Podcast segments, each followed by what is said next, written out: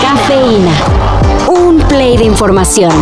Titulares nacionales, internacionales, música, cine, deportes y ciencia en cinco minutos o menos. Cafeína. Ana, acaban de llamar a la puerta. Creo que es Barbie. Vamos, baja. Es Barbie. Ya abajo. Qué ganas de verla. Estoy aquí. Espera, qué prisa. Por si andaban con el pendiente, la Barbie sigue en prisión. ¿Dónde? Bueno, pues eso no se sabe. Esta semana diversos medios han dicho que no hay información que confirme en cuál cárcel de Estados Unidos está el risueño criminal. Sin embargo, hay una versión de que este es testigo protegido del FBI y por lo mismo cambia constantemente de ubicación. El caso es que el canciller Marcelo Ebrard informó que las autoridades estadounidenses confirmaron que la Barbie sigue bajo su custodia. Pues ya ve como a veces pues, no todo es cierto, ¿eh? no ha salido todavía por... Pero usted checó que todo lo que salía ahí. Recordemos que Edgar Valdés cumple una condena de 49 años por narcotráfico y lavado de dinero. La CDMX es considerada una de las mejores ciudades para vivir y trabajar, pero para los extranjeros. Creo que se jodió el motor. No le haga, mister. Es una cosa que se puede reparar, pero va a salir medio caro. Ándele, yo le pago lo que sea.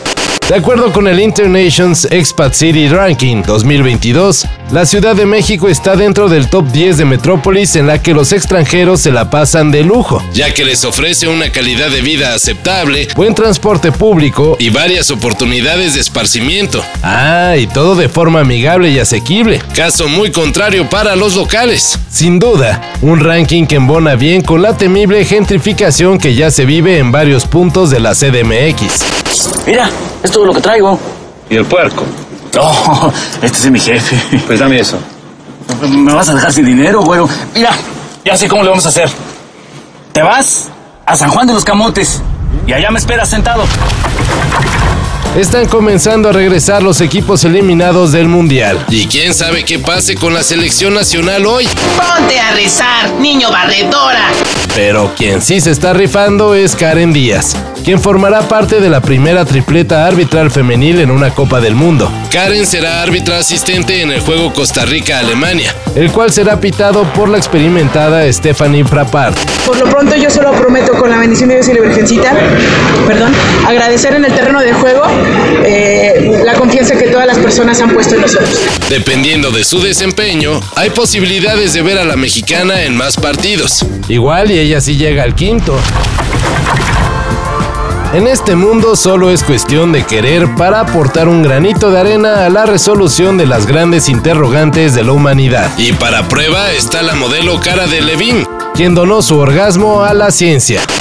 My name is Cara. I date men, but oh, do I love women and everyone else. There's so much to know about the world of sex, and I want answers.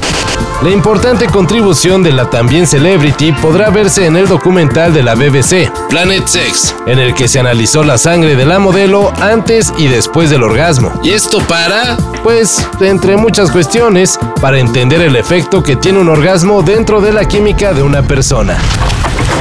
No puede ser que sigas en la cama metida con tu celular. Relaja, ma, ya voy. Solo le contesto un mensaje a mi amiga Lolita y ya me apuro. No, señorita.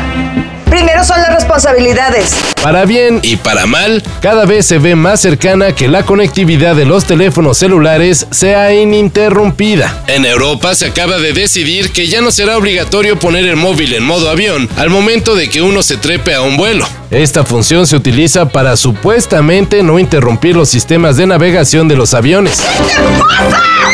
¡Por un celular me estás pegando! ¡No te atreves a navegar con un celular! ¡Te estás volviendo loca!